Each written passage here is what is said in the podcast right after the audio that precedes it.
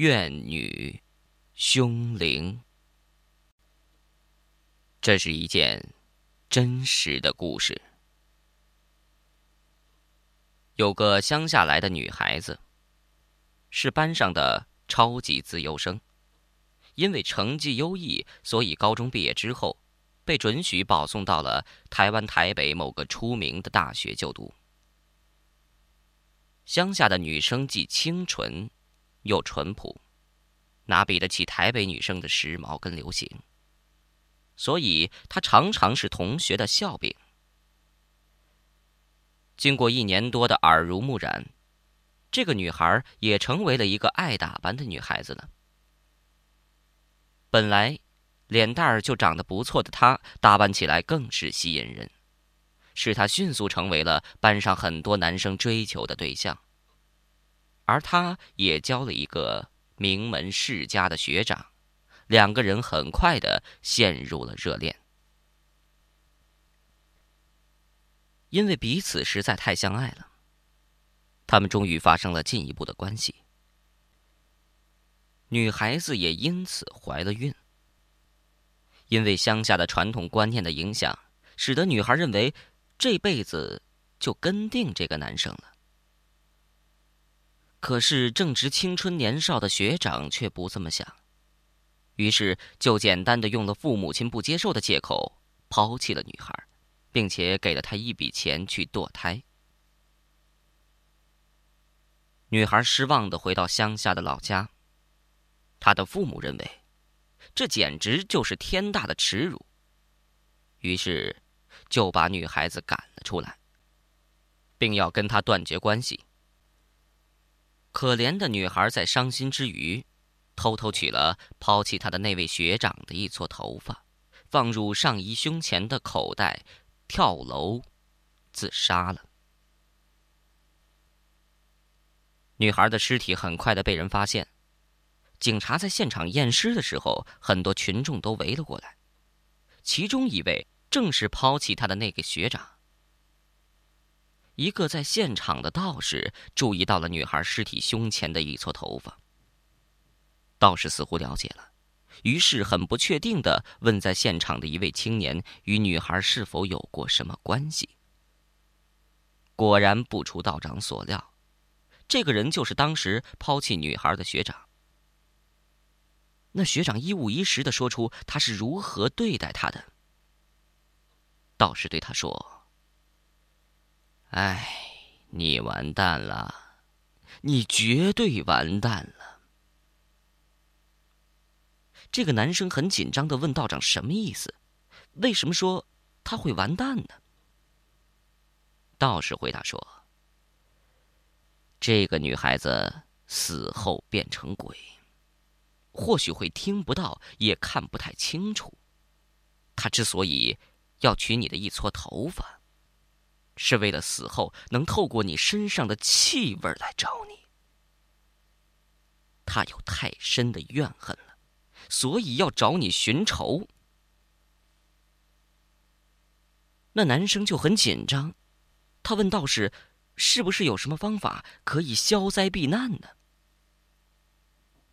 道士对他说：“方法倒是有一个。”但是却无法完全的避免。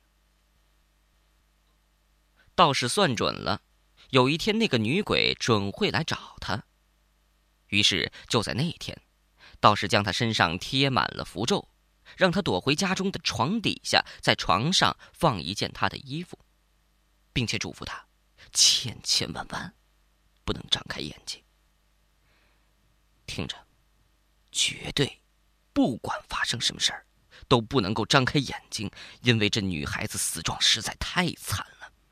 你一张开眼睛，就算没被害死，也会被活活的吓死。男生为了保性命，对道士的话那是言听计从。到了女鬼会来的那天，他整天都躲在床下，不敢出来。深夜很快来临了。当教堂的钟敲了十二下，过了不久，男生就听到吱呀一声，房间的门轻轻的打开了。那女鬼果然来了，声音不像脚步声，是砰砰的声音。听到这声音，男生马上想到道士说的“绝对不能张开眼睛”。他闭紧眼睛，堵上耳朵，祈祷天色赶快亮起来。那女鬼就像僵尸一样，那声音还是那样，砰，砰砰的跳上楼梯，越来越近。男生房间的门也被打开，又是砰砰的声音，接着就听见女鬼发出尖细的哀嚎：“找不到。”这男生吓坏了。接着他听到的还是砰砰砰的声音，还是找不到的声音。那男的心想：既然找不到，你就快走吧。女鬼在房中绕来绕去，一直说着找不到，而那男的则是一边祈祷，一边念着阿弥陀佛。忽然，听到女鬼用一个凶狠粗糙的声音说着。找到了？什么？怎么可能会找到我？完了完了，这下可真完蛋了！男生吓坏了，又因为好奇，而且实在是不相信的心态，他慢慢的睁开了眼睛，往外偷偷的看。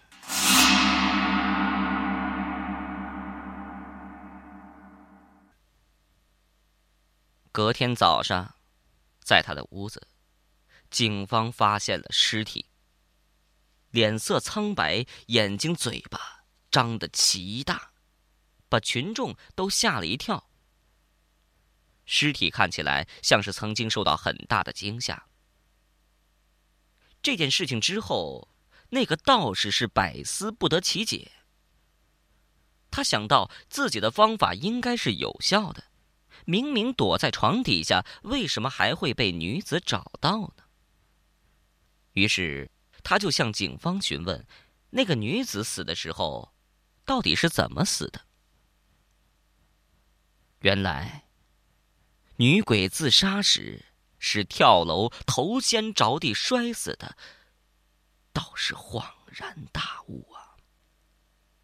那女鬼是用跳的去找了男生，但她却是头下脚上的倒着跳，那砰砰砰的声音就是头撞地板的声音。男的躲在床底下，那就太容易被找到了。